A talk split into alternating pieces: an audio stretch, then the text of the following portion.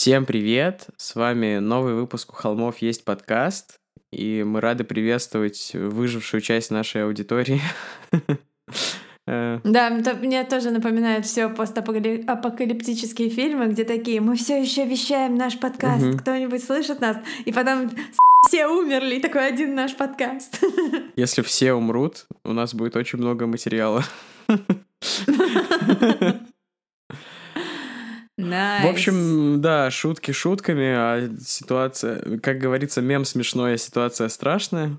И выпуск у нас тоже сегодня будет какой-то не, не, не радужный и не веселый. Ну да, выпуск у нас а, на этой неделе не, за, не запланирован, в смысле тема его не запланирована, а выпуски мы всегда для вас выпускаем по четвергам, и в этих выпусках мы рассказываем вам все так же про true crime, про настоящие преступления, маньяков, убийц, Э, сатанистов, сектантов, террористов и прочих приятных людей. И при этом мы пытаемся шутить. Это, как всегда, маленькая вводная для тех, кто вновь к нам присоединился. Для тех, кто присоединился впервые. Для тех, кто присоединился впервые. Вот. А я хотела сказать, что вообще не было плана делать выпуск на эту тему, но я прочитала книжку, ну, потому что я э, постоянно читаю какой-то true crime, и это совершенно малоизвестный кейс и достаточно свежий, и меня просто настолько он потряс, что я уговорила Тиму сделать выпуск на эту тему. А про то, что я думаю об этой книжке, именно как и книжки вы можете прочитать у меня в инстаче. Да, для этого нужно зафоловить наш аккаунт, ну или просто найти наш аккаунт у холмов, и там дальше найти мой аккаунт Валентинкер. Можно просто найти его.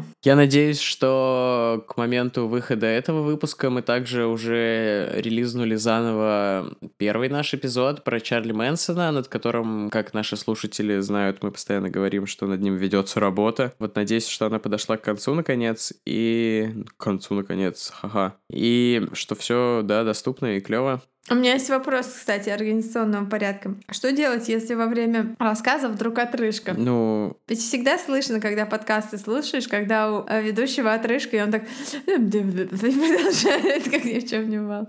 Говорите, извините, у меня отрыжка? Я только не помню, в прошлом или в позапрошлом выпуске у меня тоже была отрыжка, но это звучит так, как будто бы я сейчас заплачу. Там, типа, какой-то достаточно эмоциональный момент, и я такой... И они, и они зашли, а там тело. Или что-то такое. Я не помню, и что это за конкретная фраза. Тело. Да, да, да, как будто я, как будто я типа, слезу. слезы глотаю, да. Понятно. Короче, всякий раз, когда вы слышите, что мы глотаем слезы, мы рыгаем на самом деле. Простите, это очень эмоциональный момент. Как я нашла вообще, как я наткнулась на эту историю? Я подписана на всякие книжные блоги, книжные аккаунты в Инстаче, и просто увидела обложку книжки, мне она показалась достаточно криповенькой и клевой.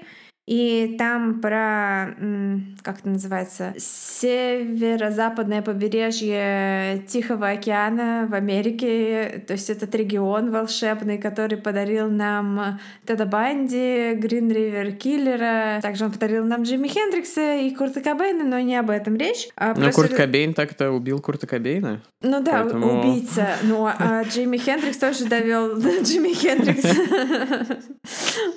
В общем, да. Это был очень-очень краткий пересказ последнего сезона Disgraceland. Просто это такой регион, откуда, где какое-то колоссальное количество пропавших людей, постоянно каких-то убийств, какого-то непонятного вообще странного дерьма. Эм, э, собственно, собственно, Твин Пикс э, место действия — это штат Вашингтон. Э, поэтому, да, я люблю книжечки событий, которых происходит в том регионе, и вот это как раз она называется «Если ты расскажешь. Правдивая история убийства семейных тайн» и несокрушимые связи сестринства. Несокрушимые связи сестринства — это какие-то они такие «Пьет мю, девочки!» Ну, тут написано «Unbreakable bond of sisterhood». Sisterhood. Поэтому, да, это капюшон сестер тот самый.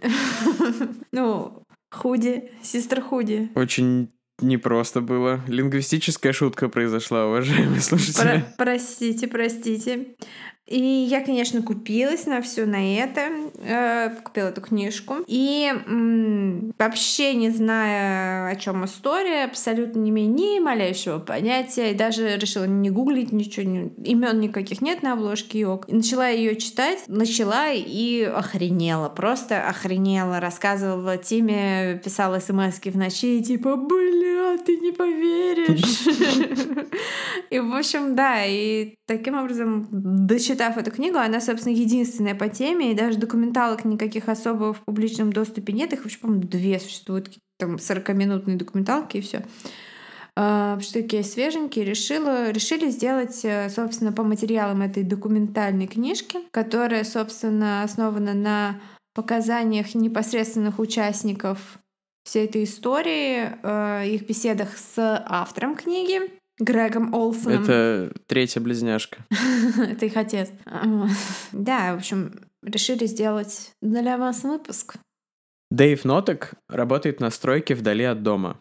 Он хороший муж, бесконечно преданный своей жене и без памяти любящий своих дочерей. Он знает, как ему повезло, что такая красотка, как Шелли, выбрала такого ничем не выдающегося слабака, как он. Без нее он никто. Его семья — это главное для него. Он сделает ради них все. Однажды, в разгар рабочего дня, ему звонит Шелли, жена, и в ужасе сообщает, что социальная служба, только что появившаяся на пороге, забрала у нее их 14-летнюю дочь, что их обвиняют в жестоком домашнем насилии по отношению к девочке. Шелли в панике. Она тяжело дышит, и то и дело срывается на слезы. Как такое могло произойти? Дэйву не нужно повторять дважды. Он закидывается таблетками, чтобы не уснуть. И мчит 4 часа по шоссе до родного городка Реймонд, штат Вашингтон. После нескольких часов, проведенных дома с женой, он отправляется в офис шерифа, выяснить, что же случилось. В участке ему предлагают дать показания, и он не видит причин, почему он должен отказаться их давать. Он никогда не применял насилие к своей дочери и не видел, как это делали другие. Его заводят в комнату для допросов. За ним закрывается дверь. Дэйв опускается на стул и в этот момент понимает, как же смертельно он устал. Он так давно не спал. Это тяжело в одиночку содержать семью. Его жена привыкла к хорошему. Он должен давать ей все, что она хочет. Это трудно. Он работает на стройке по 12 часов в день. Почти без выходных. Он спит в своей машине и питается в столовой для бездомных, чтобы только сэкономить и отдать все семье. А сейчас он устал. Он так устал. У него совсем не осталось сил. Дэйв даже не пытается возражать, когда помощник шерифа переводит разговор с его дочери на пропавшую без вести за 10 лет до этого лучшую подругу его жены Кейти Лорена. Он повторяет историю, в которой уверен. Кейти сбежала со своим парнем-дальнобоем. Он больше ничего не знает.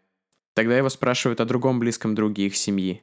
Ронни Вудворте. Он гостил у них в доме, а потом перестал выходить на связь. Что с ним произошло? Дэйв повторяет то, что уже говорил другим людям, спрашивающим о Роне. Он уехал в другой город и даже не оставил адреса. Полицейские задают ему вопросы снова и снова, водя его по кругу, и внимательно следят за его реакциями. Дэйв так устал, у него трясутся руки и раскалывается голова. От всего выпитого кофе и съеденных таблеток ему кажется, что у него сейчас что-то лопнет внутри. Он просится выйти в туалет. За ним следуют два офицера. Дойдя до дверей, Дэйв берется за ручку, и тут он чувствует, как колени его прогибаются под весом его тяжелого, обессиленного тела. Он падает на пол. Из его пересохших от четырех часов за рулем глаз начинают сочиться слезы. «Офицер!» — произносит он тихим голосом. «Офицер, я хочу признаться. Кейти Лорена умерла 10 лет назад. Я сжег ее тело вместе со старыми покрышками и выбросил ее кости в океан. Арон? Его я закопал у себя во дворе. Вы сможете найти его там, под еловыми ветками. Но полицейские знают, что Дэйв не является основным игроком в этой истории. Что по-настоящему им нужен другой человек, его жена Мишель. Мишель Ноток в девичестве Уотсон родилась в 1954 году. Ее отец был наследником нескольких частных медицинских учреждений, в том числе домов престарелых. Красивый и богатый мужчина, ему никогда не нужно было думать о том, чтобы зарабатывать на прокорм своей семьи. Мать Шелли была другой. С самого рождения в ней было что-то не так. Вероятно, она страдала от психических расстройств, которые в то время не диагностировали. Теперь уже мы никогда не узнаем. Родители Мишель расстались, когда она была маленькой. Мать забрала ее и двоих ее братьев в Калифорнию, чтобы начать новую жизнь. Жизнь, которая обернулась бесконечной чередой мотелей, мужчин, наркотиков, депрессии и периодической проституции. Бывший муж забрал у нее детей несколько лет спустя, когда ситуация в ее жизни вышла из-под контроля, и она стала бездомной. Так Мишель попала в новую семью отца. К тому времени он был женат на молодой и очень правильной девушке по имени Лара, которая не делала различий между своими детьми и детьми мужа от первого брака. Она любила всех. Даже Мишель, которой уже тогда было очень трудно любить. Она была взрывной, неблагодарной, вредной, злобной хамкой. Привет, это я. Это твоя собака, это Марв. это Марв, точно, да. Марв был... Уже... Марва было очень трудно любить. Он всегда был взрывным, неблагодарным, вредным, злобным хамом. Как и Мишель, которая контролировала своего младшего брата настолько, что он не осмелился заговорить или сходить в туалет без ее разрешения. Ее отцы и мачеха недоумевали, что им делать с трудным подростком, но они не представляли себе, а, с какой нежностью потом будет вспоминать те времена, как самые легкие и простые в своей жизни. Все изменилось, когда Шелли было 13. Ее мать умерла, если быть точной, ее убили. О ее смерти семье сообщил детектив из э, полиции Лос-Анджелеса. Нужно было, чтобы кто-то опознал ее тело и забрал ее младшего ребенка, Пола. Узнав эту новость, Мишель не отреагировала на нее ровно никак, хотя ее мальчик и отец ожидали, что девочка будет убита горем. Ей вообще было все равно, как будто мать была для нее совершенно чужим человеком. Но ее поведение с того момента сильно изменилось. К ее дурному характеру прибавилась новая черта — жестокость. Мишель стала подсыпать битое стекло в обувь своим братьям, издеваться над ними и над мачехой, будить по ночам, включать и выключать свет. Вскоре в доме сложилась обстановка, где взрослые делали все, что угодно, чтобы только не вывести Мишель из себя, потому что ее гнева страшились все. Я помню, у нас была на Сеге игра Покахонтас, где нужно было ходить и открывать новые навыки. И вот она точно так же. Открыт новый навык — жестокость. Теперь вы можете. Раз, Блин, два, это странно, но у меня сейчас либо дежавю, либо ты уже говорил про Покахонтас в одном из выпусков. Может быть. Может, Может быть. быть, ты говорил. Просто, э, дорогие слушатели, Тима вчера вопреки карантину ходил тусить на полночи на рейв, где играли Меладзе, и его приятель э, из показывал ему фотки трупов. Своих первых трупов я увидел в туалете ночного клуба.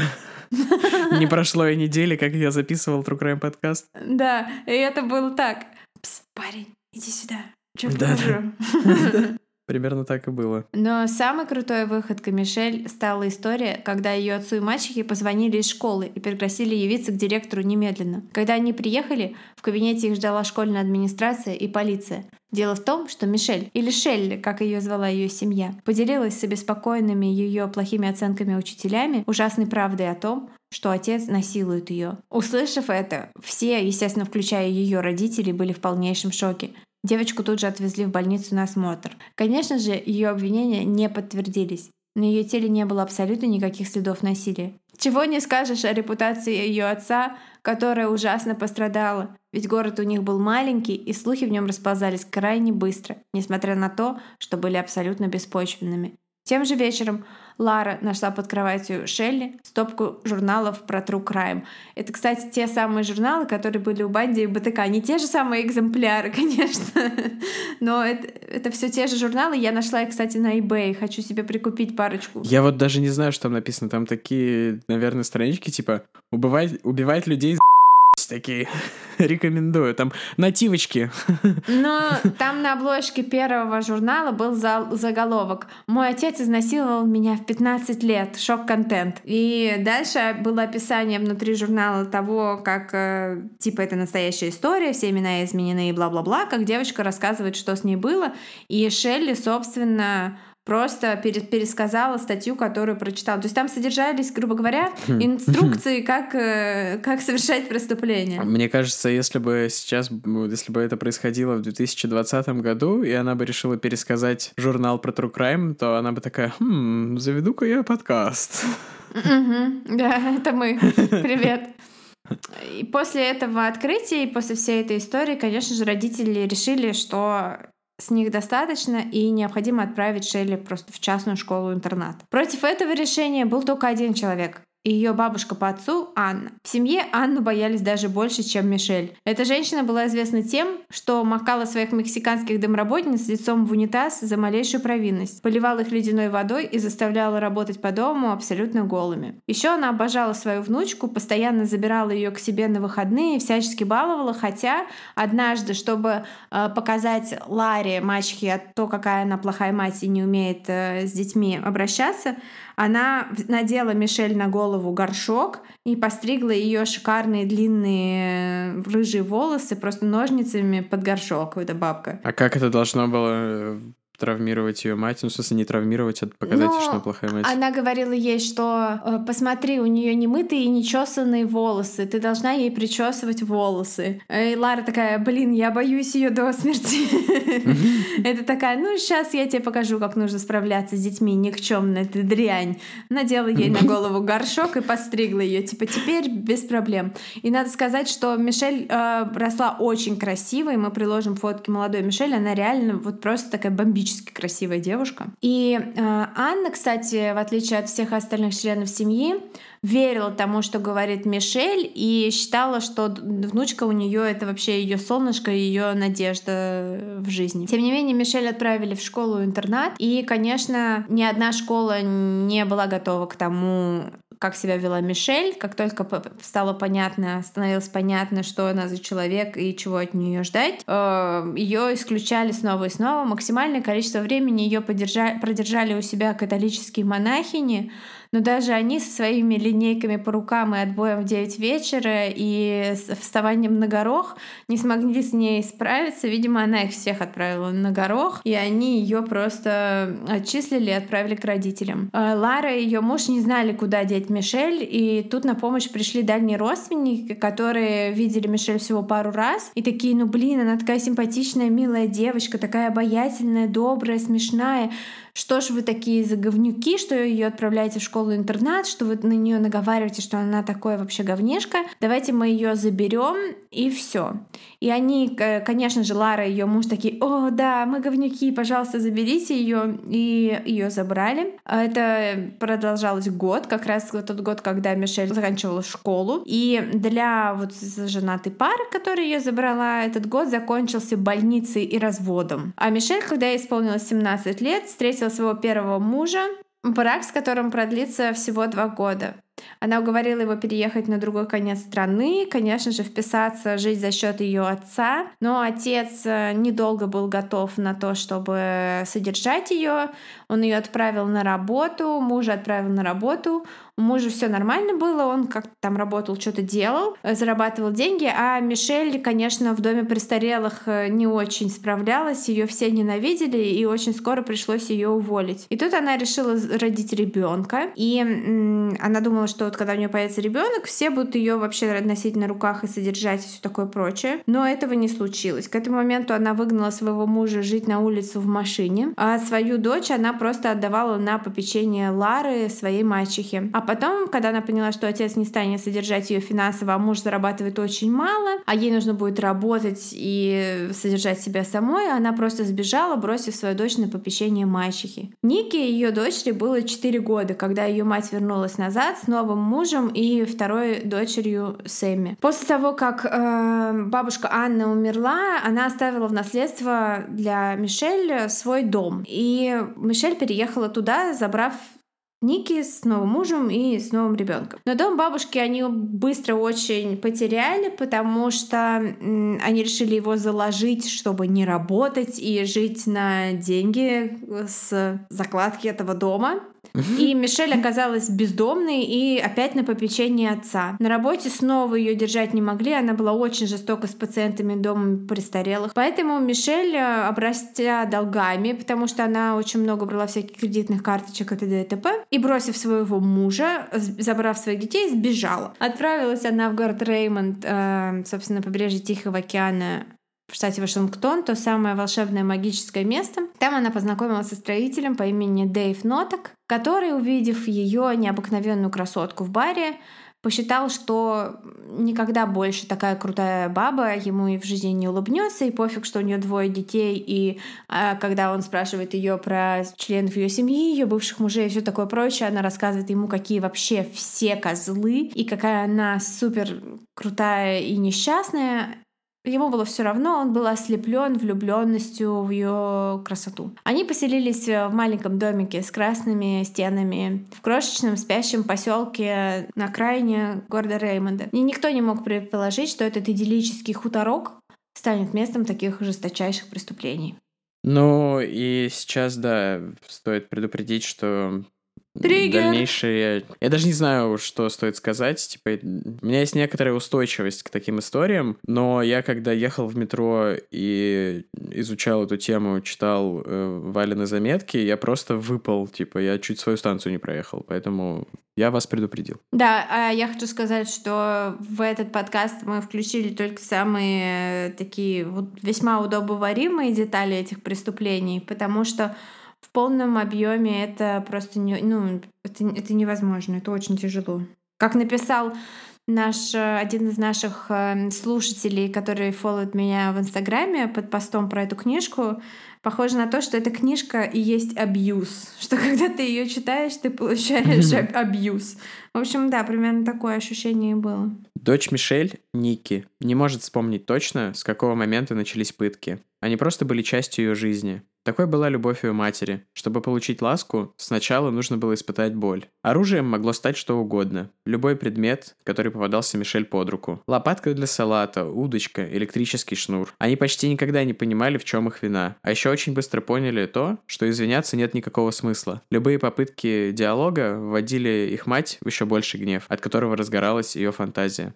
А фантазия работала отлично, когда речь шла о дисциплине, как она это называла. Дэйв работал с понедельника по пятницу в отъезде. Он быстро понял, что жену лучше избегать. Но не потому, что он не любил ее, как раз наоборот. Он был ей бесконечно предан и считал себя ее верным псом. Хотя позже, уже в тюрьме, он расскажет о том, что оставался с ней все эти годы только из-за девочек. Но даже его задевало то, как Шелли вела себя со своими дочерьми, и то, что она заставляла его делать с ними. Со временем стало понятно, что Шелли больше нравится издеваться над Ники, потому что та была старше, и иногда спорила, боролась с ней, пыталась убедить в том, что ни в чем не виновата. Младшая, Сэмми, быстро усвоила, что наказание нужно принимать молча и смиренно. Шелли было просто неинтересно наказывать младшую дочь. И она делала это только со старшей, с Никки. Шелли не ходила на работу. Ночью напролет она смотрела криминальные телешоу и спала только, когда дети уходили в школу. Ей было очень легко контролировать девочек. Сначала она лишила Ники одежды и заставила ходить в школу в старом рванье. Потом она запретила девочкам мыться. Ники можно было мыться только раз в две недели. А зачем мыться чаще? М-м. Это экологично. Потом она лишила их права ходить в туалет. Это можно было делать только с ее разрешения. И только пока она смотрит. Потом она лишила Ники сна. Она забрала у нее сначала подушку, потом одеяло и матрас. А когда по выходным возвращался Дэйв, она заставляла Ники раздеться до гола и встать на четвереньки у них во дворе. Там она заставляла мужа поливать ее из шланга ледяной водой. Зимой и летом, в любой сезон. Это называлось мытьем. После она заставляла дочь залезть в ванну с кипятком. Ники была в школьной команде по бегу, и ей приходилось даже в жару носить леггинсы, чтобы скрыть следы от ударов на своих ногах. Но после особенно жестоких наказаний Ники всегда получала от матери подарки. Поцелуи, сладости и объятия. Впрочем, когда настроение Шелли менялось, все свои дары она забирала назад. Она называла Ники никчемной, ничтожной, недостойной любви. Говорила ей, как жалеет о том, что не сделала аборт. Она называла ее уродливой, тупой, ленивой и бездарной. Она заставляла ее младшую сестру делать то же самое. Если Сэмми знала, как можно избежать гнева матери, и не имела никаких особенных наказаний, то для Ники жизнь была тяжкой. Все ее старания уходили на то, чтобы показаться нормальной в школе, как будто и без этого это легко.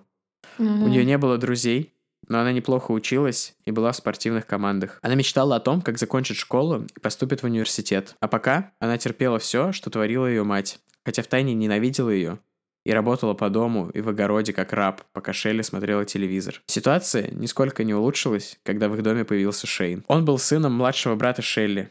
Его родители умерли, и ему было некуда идти. И Шелли великодушно предложила приютить своего племянника.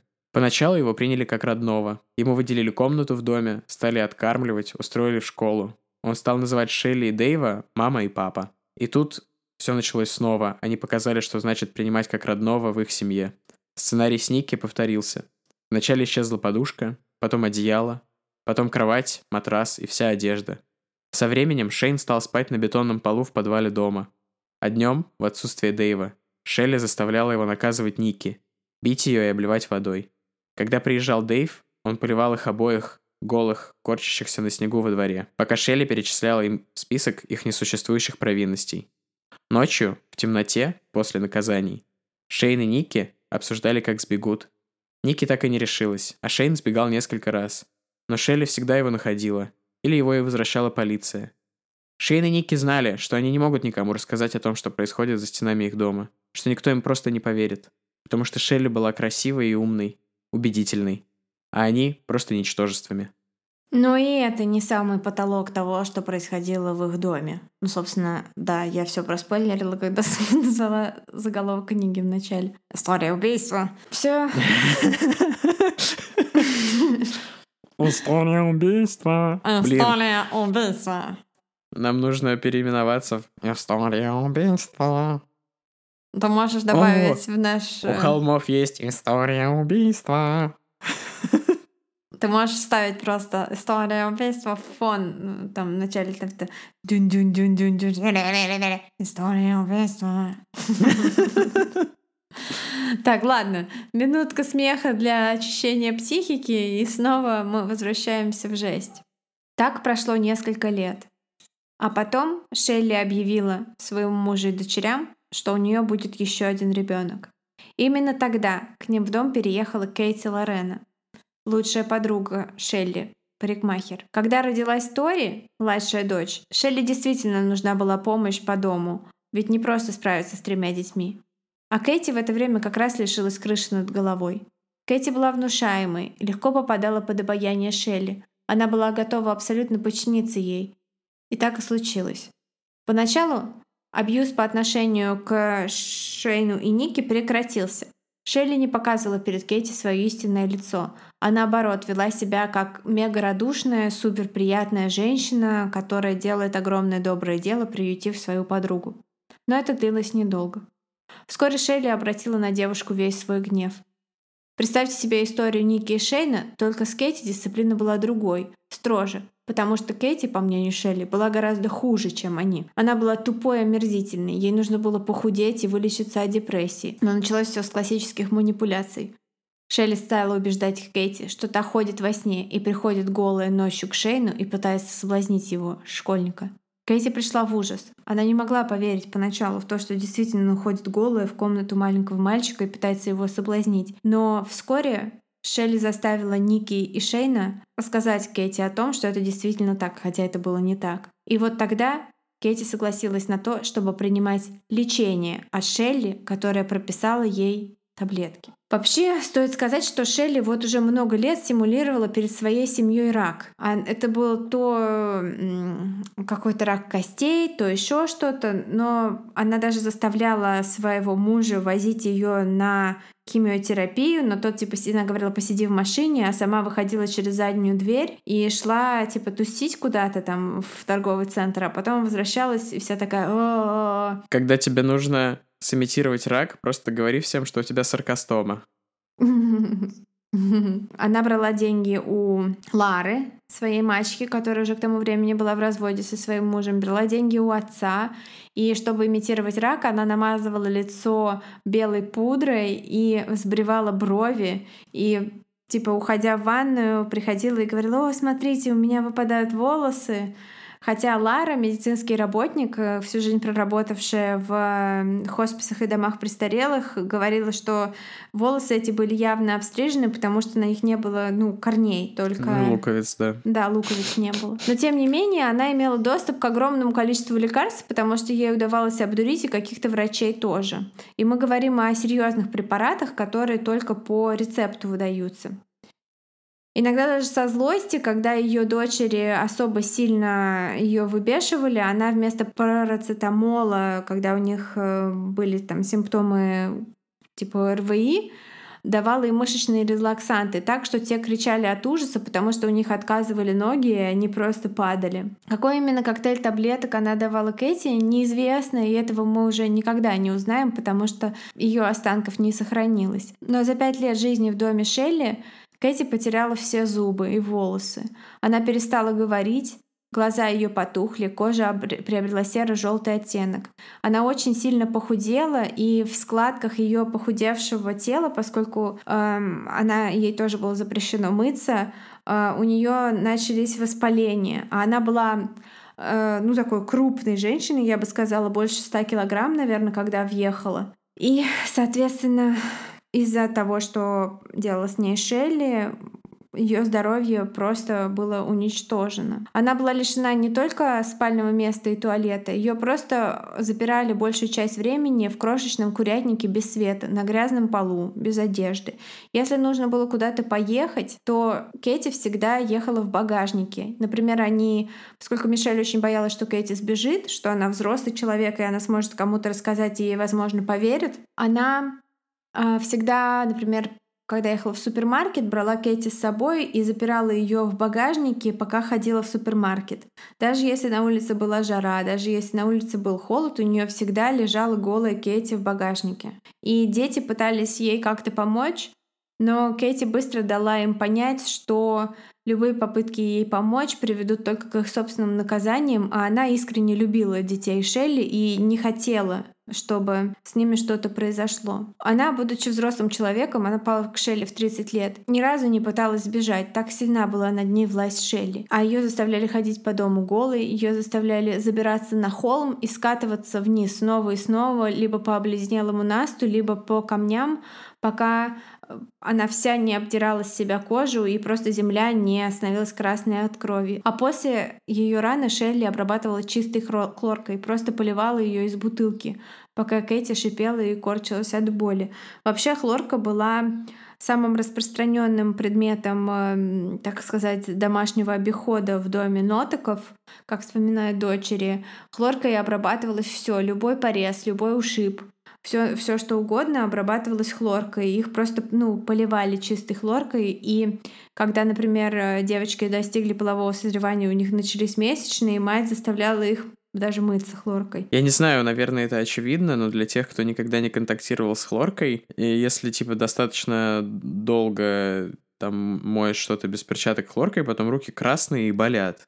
Да, но ты, это... ты даже моешь ее в разведенной с водой, а здесь типа вот э, концентрированной хлоркой, как вот в туалет ну, льют. Ну, блич типа. Да, просто льют на человека. Я просто жил с серферами, какое-то время. И после них чем-то, кроме блича, убирать было невозможно. Понимаю. Как говорят, да, у тебя, наверное, иммунитет к коронавирусу после жизни с серферами. Дети Шейн, Ники и Сэмми чувствовали себя виноватыми перед Кэти, потому что мать перенесла на нее весь свой гнев. И кроме того, Шелли заставляла Шейна и Ники тоже наказывать Кейти. Она заставляла, например, Шейна надевать строительные ботинки Дэйва с железными носами и пинать ее в голову и в ребра и в спину, по всему телу пинать ее. И Шейн не хотел этого делать, но он понимал, что если он это не сделает, то тогда пинать будут его. Они просили прощения у Кейти, когда мать заставляла их издеваться над ней, или когда заставляла их поить ее смузи, которую она готовила для Шелли из гнилого мяса и плесневелых фруктов, чтобы та типа похудела. Вот, вот на этом моменте я просто такой, о и просто я ехал в метро и просто вообще, я думал, меня вырвет прям там. Да, но вслух все свои, вот представьте себе, все вот эти поступки вслух Шелли объясняла тем, что она, например, кто-то избивает Кэти, а она стоит рядом и говорит, Кэти, ну смотри, это ты вынудила меня. Что ты вынудила меня сделать? Ты вынудила меня. Когда ты уже поймешь, я хочу, чтобы ты поняла, я хочу, чтобы ты стала хорошим человеком, Кэти. Я хочу, чтобы ты выучила свой урок.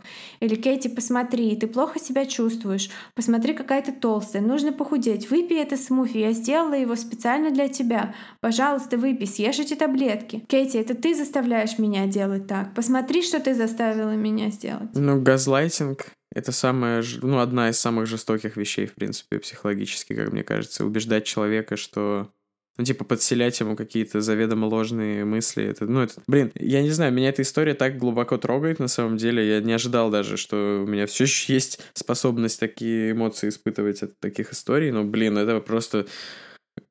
Это ужасно, типа, Мишель просто отвратительный человек. Я не понимаю, почему не, не хочется забегать вперед, да.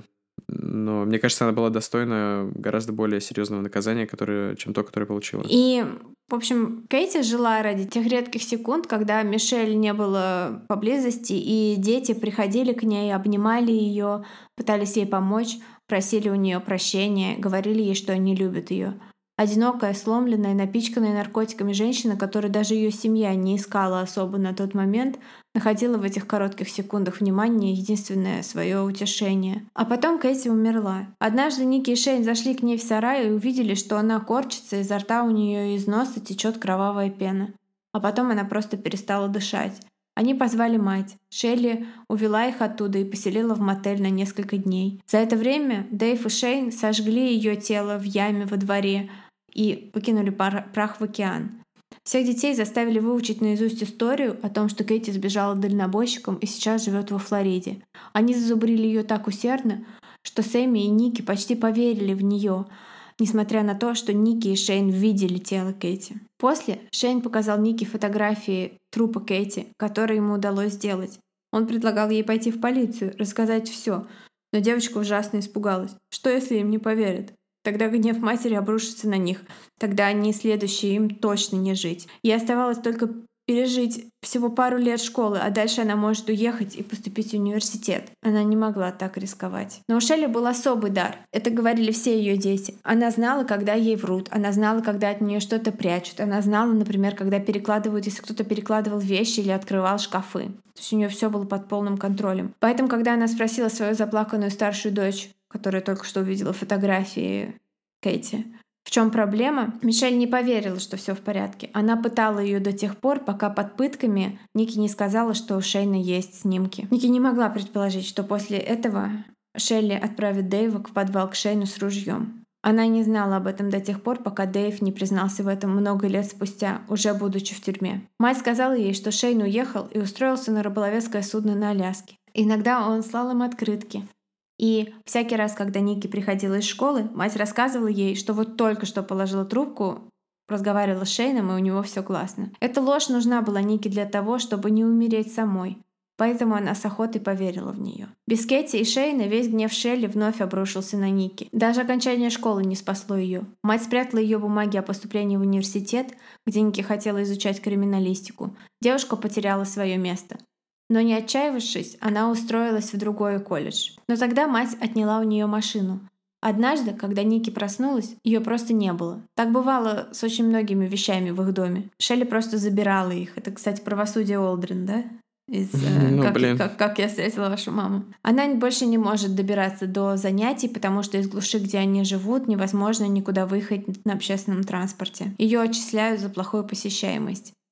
Работу она найти тоже не может, без машины и без одежды. Мать переселяет ее в сарай, тот самый, где умерла Кэти. Туда, где от выстрела затылок умер Шейн, но Ники не знает об этом. Она продолжает верить, что он вернется.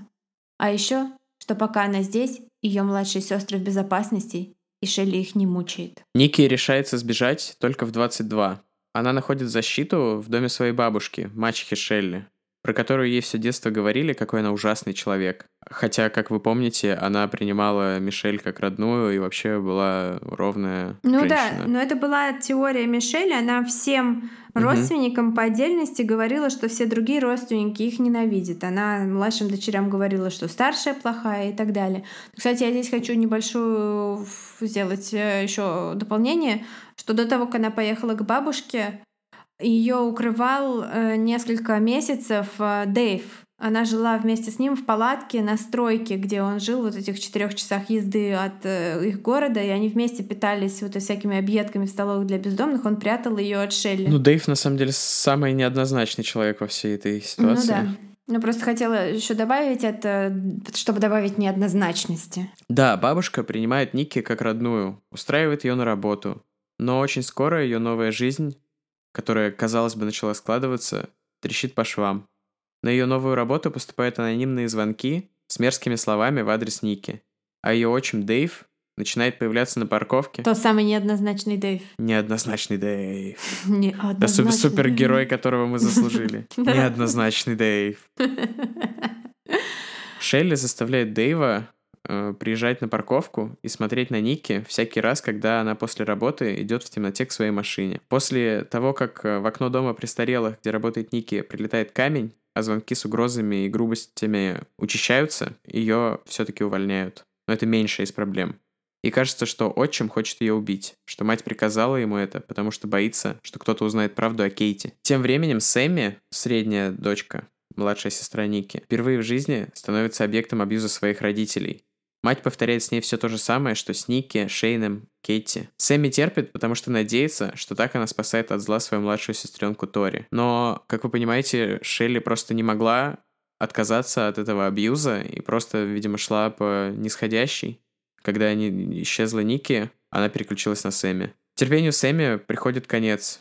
В отличие от Ники, у нее есть друзья, есть парень. Она не лишилась уверенности в себе и чувства собственного достоинства. Двух вещей, которые ее мать стремилась отнять у всех. Она сбегает, и когда мать находит ее, она ставит ей ультиматум. Она расскажет полиции про Кейти, если мать не позволит ей уехать в университет. Шелли соглашается. Она не ожидала такой силы в своей дочери. Ей остается только поджать хвост. Сэмми приезжает домой каждые выходные. Она проверяет, все ли хорошо у маленькой Тори, которой на тот момент 13 лет. Тори заверяет, что обожает мать и живет отлично. На самом деле, мать делает с ней все то же самое, только гораздо более жестоко. Например, она заставляла еженедельно показывать ей э, свои половые органы, чтобы смотреть за их развитием, уверяя ее, что так делают все правильные матери со своими дочерьми. Тори, жившая от рождения в такой обстановке, почти верила в то, что ее семья нормальная. А как иначе, ведь она не видела ничего другого. Она хотела верить, что все матери делают так, и поэтому ее мать неплохая. А еще она верила тому, когда мать говорила ей, что ее старшая сестра Ники — это вселенское зло. Именно так Шейли стремилась к тому, чтобы сестры никогда не общались без нее, чтобы Ники была полностью изолирована, и ей было проще контролировать их отношения друг к другу. Убить ее они с Дэйвом не решились, но допустить обратно в свою семью тоже не могли. Кто знает, сколько бы продлился абьюз Тори и куда бы привел, но тут к ней пришло неожиданное спасение в лице Рона, мужчины средних лет, друга Шелли, которая устроилась к тому времени работать социальным э, служащим для пенсионеров. Он оказался бездомным, и Шелли великодушно пустила его к себе. Знакомая история, правда? Очень скоро дружба перешла в плен и в рабское служение. А потом, три года спустя, Рон умер от тех же неизвестных причин, что и Кейти. Удары, гематомы, таблетки, обезвоживание, воспаление, заражение ран, мытье хлоркой. Верный Дэйв похоронил его во дворе. Тори поняла, что теперь все вернется. Теперь она снова будет должна показывать матери свои половые органы, терпеть побои электрическим шнуром, спать на бетоне или на земле. Она позвонила своей сестре Сэмми. И, наконец, Три сестры встретились. Они много плакали, много обнимались и приняли решение рискнуть. Они пойдут в полицию. А если всего, что они скажут, не хватит для ареста их матери, они просто сбегут втроем и никогда не вернутся. Ники и Сэмми пошли в участок и написали свои заявления. Помощник шерифа сообщил им свой план. Сначала они заберут Тори в социальную службу, а потом начнут обыск. Несколько дней проходит с того дня, но никто не приходит в дом. Тори начинает нервничать. И от Шелли ничего не скрыть, она замечает это. Она пытает ее, но Тори удается скрыть правду. Наконец, раздается долгожданный стук в дверь. Социальная служба. Тори едет с ними, даже не пытаясь изобразить страх или слезы. Они не рассчитывали на то, что кто-то признается. Каково же было их удивление, когда Дэйв просто вывалил все еще до того, как ему предъявили обвинение. Конечно, труднее всего ему было говорить о Шейне. Ведь он утверждал, что любил парня и считал его своим сыном. Он убил его только для того, чтобы сохранить семью, чтобы его девочек не разлучали с матерью. Ведь семья – это самое главное в жизни. Дэйву дали 16 лет, он уже на свободе, и вернулся работать на стройку. Шелли дали 25, она выходит в 2024 году. Из дочерей с ней поддерживает отношения только Сэмми. Она шлет в тюрьму краску для волос и сладости. Ники вышла замуж и живет в роскошном пригороде Сиэтла со своим мужем и детьми. Она никогда не говорит о своем прошлом. Сэмми стала учителем, у нее тоже есть дети, она общается с Дэйвом и Шелли. А Тори стала суперпрофессионалом в социал-медиа маркетинге в огромной корпорации. Тело Рона нашли закопанным во дворе. Останков Кетти и Шейна так никогда и не нашли. Кто знает, может быть мальчик-сирота правда служит на рыболовецком судне на Аляске, в безопасности, вдали от людей, которые мучили его. Блин, у меня чилс. Я Это комедийный True Crime подкаст, под который вы можете поплакать на этой неделе. Мне больше всего жалко Шейна. Потому что все-таки Рон и Кейти взрослые люди. Они все-таки могли что-то сделать. Мне кажется, Кейти, ну, я понимаю, что это странно, наверное, но она взяла на себя вот эту роль, как бы взяла на себя удар. И это такая какая-то позиция, с которой я могу relate. Типа... Ну да, всех, всех очень жалко, но, но мальчика прям, не знаю, мне как-то безумно жалко, потому что он же, извини, что перебила, он же называл их реально мама и папа, и он до последнего говорил, что это все равно лучше, чем э, то, что у него было в жизни, когда он жил э, со своими биологическими родителями, какими-то жесткими наркоманами, там, которые непонятно вообще что делали, что все равно это лучше, чем то. Ну, блин, я хотел сказать про то, что нельзя недооценивать роль абьюзера.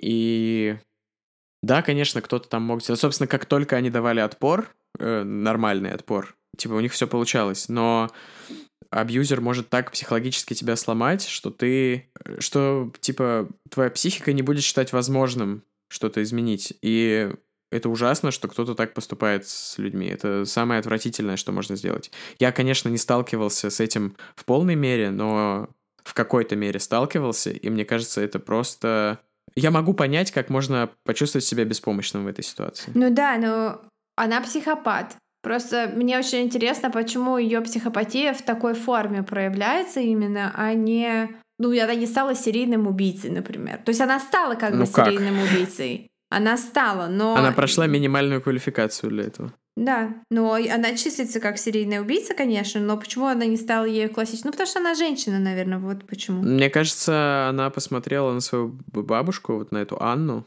и просто делала что-то похожее. Да. А, я даже не знаю, как э, расслабить обстановку. Я знаю, как расслабить обстановку. У нас есть очередная мега клевая и, несмотря на свою кровавость, достаточно позитивная история Э, которая с хорошим концом истории, которую прислала нам одна из наших слушательниц. Спасибо большое. Я, как всегда, не знаю, можно ли называть имя, поэтому, Давай ребята... не будем. Мы не будем, но, ребята, а, э, если дорогая захочется... слушательница, если ты хочешь, чтобы мы назвали твое имя, напиш, отпишись там, и мы в следующем выпуске сделаем тебе личный shout-out. А так, если вы будете, когда Или просто будете... пиши в комментах, это я, это я, это я. В общем, да, я очень жду вашей истории. Эм, можно даже не обязательно про убийство, а просто какие-то околокриминальные истории, просто какие-нибудь, не знаю, вы видели привидение или еще что-нибудь, какой-нибудь вот the fuck, все присылайте. Это очень прикольно. Итак, письмо. Па-па-па-па. Да, можно сделать джингл рубрики. Э, ваши у холмов, у холмов, у холмов. Есть ваши письма, ваши письма, ваши письма. Нет, нет. У холмов, у холмов, у холмов. Есть истории, которые вы представляли в личку ВКонтакте, ВКонтакте, Да, да, да, да. Да. Так, вы тут в последнем выпуске просили криповые истории. Я тоже решила написать одну. Мой папа работает в полиции и раньше служил в ГЗ, в скобках, группа захвата, и рассказывал много прикольных, в скобках, и не очень, историй. Не знаю, насколько это крипово, но решайте сами. Короче. По-моему, это классно. Добавляю от себя. Извините, я, я только что чихала, и у меня заложил нос. Ночь. Вдруг в отделе тогда еще милиции раздается телефонный звонок. Обычное явление. За ночь может поступить около 50 вызовов от бдительных граждан. Но этот ложный, всего лишь очередная шутка. Звонит молодой парень. По крайней мере, так казалось по голосу. И сказал, что за его дверью стоит живой труп и настойчиво стучит в нее. Пригрозив парнишке посадить его на пару суток за хулиганство, дежурный вешает трубку. Но спустя буквально несколько минут звонит женщина и срывающимся голосом говорит, что за ней пришла смерть. Что ж за день такой? Вроде не 1 апреля, думают сотрудники полиции, но звонки не прекращаются. Снова и снова и снова звонят люди и чуть не плача просят спасти их от живого мертвеца. Так как все вызовы исходят из одного дома, один из нарядов милиции посылают туда, проверить, что же случилось. Приехав на место, сотрудники милиции начинают ходить по этажам и стучаться в квартиры, откуда были вызовы. Это продолжалось недолго. Вдруг неожиданно откуда-то с верхних этажей раздается душераздирающий крик. Все бегут туда. И глазам представляется страшная картина. На пороге одной из квартир лежит женщина. Рядом с ней стоит человек, весь в крови и с ножом прямо в горле. Он издает какие-то страшные внутриутробные звуки, и с каждым криком вытекает больше и больше крови. Конец. А тут расшифровка всей ситуации. Это следующей строкой. Мужик ночью возвращался домой, на него напал грабитель. И в ходе борьбы мужику в горло воткнули нож.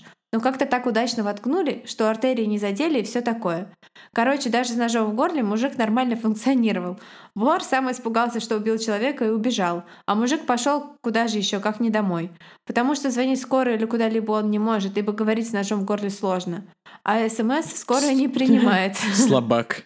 И он не подумал ничего лучше, чем ходить и стучаться в квартиры. Благо его дом был не так далеко.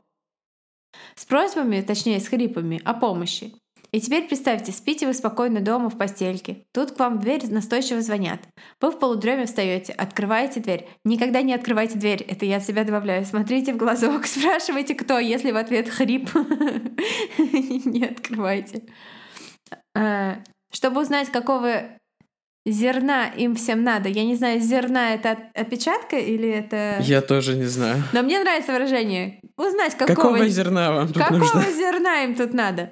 А там мужик весь в крови, в скобках его. Наверное, же... хрена. Наверное, это автокоррекция хрена. А, наверное. Но мне будем установить, какого зерна вполне норм. А там мужик в скоб... весь в крови, в скобках. Его же били. И с ножом в горле. Хрипит и брызгается кровью. Ну, никто в скорую не подумал позвонить, чтобы на сума... за сумасшедшего не применили. чтобы за сумасшедшего не приняли. А женщины вообще просто в обморок падали и все. По скриптам. В итоге папа и его друзья из наряда вызвали скорую и даже потом сходили навестить этого мужика в больницу. С ним все было хорошо. Собственно говоря, он и рассказал, как все было. Очень клевая история. Искреннее удовольствие получили от ее чтения. Она огонь. Спасибо большое. А, присылайте нам еще. Если вы присылали уже, присылайте больше историй. Мы их ждем и э, бесконечно благодарны. Я предлагаю на этой ноте и закончить. Достаточно позитивно. Да. Эм, Если новости какие-то были, то и... Никогда не сдавайте. Будьте, будьте как мужик с ножом в горле. Никогда не сдавайтесь. нужно просто найти общий язык всегда. Да. И будьте как э, замечательные милиционеры, которые все-таки решили поехать проверить. И иногда отключайте ваше критическое мышление. С людьми, которые выглядят так, как будто бы они восстали из мертвых, стоит поступать так же, как с подозрительными родинками. Лучше поехать проверить. Неплохо, неплохо. На этом на сегодня все. Да, и с вами был у холмов есть подкаст Тима и Валя. До встречи через неделю если мир не вымрет от коронавируса. А я все ждала, когда будет корона вброс. А вот он. Да, мы такие, на утихающем хайпе коронавируса месяц назад выпуск начали. Да-да-да, теперь у нас, э, я живу на Кипре, у нас э, закрыты границы. Типа, сюда нельзя приехать и отсюда нельзя уехать без особых там важных причин. У нас Big Boss на работе написал, типа, следующие две недели работайте из дома, ребята. Nice, nice, хороший человек. В общем, все. На этом все. Берегите себя. Всем пока и большое спасибо, как всегда. Пока!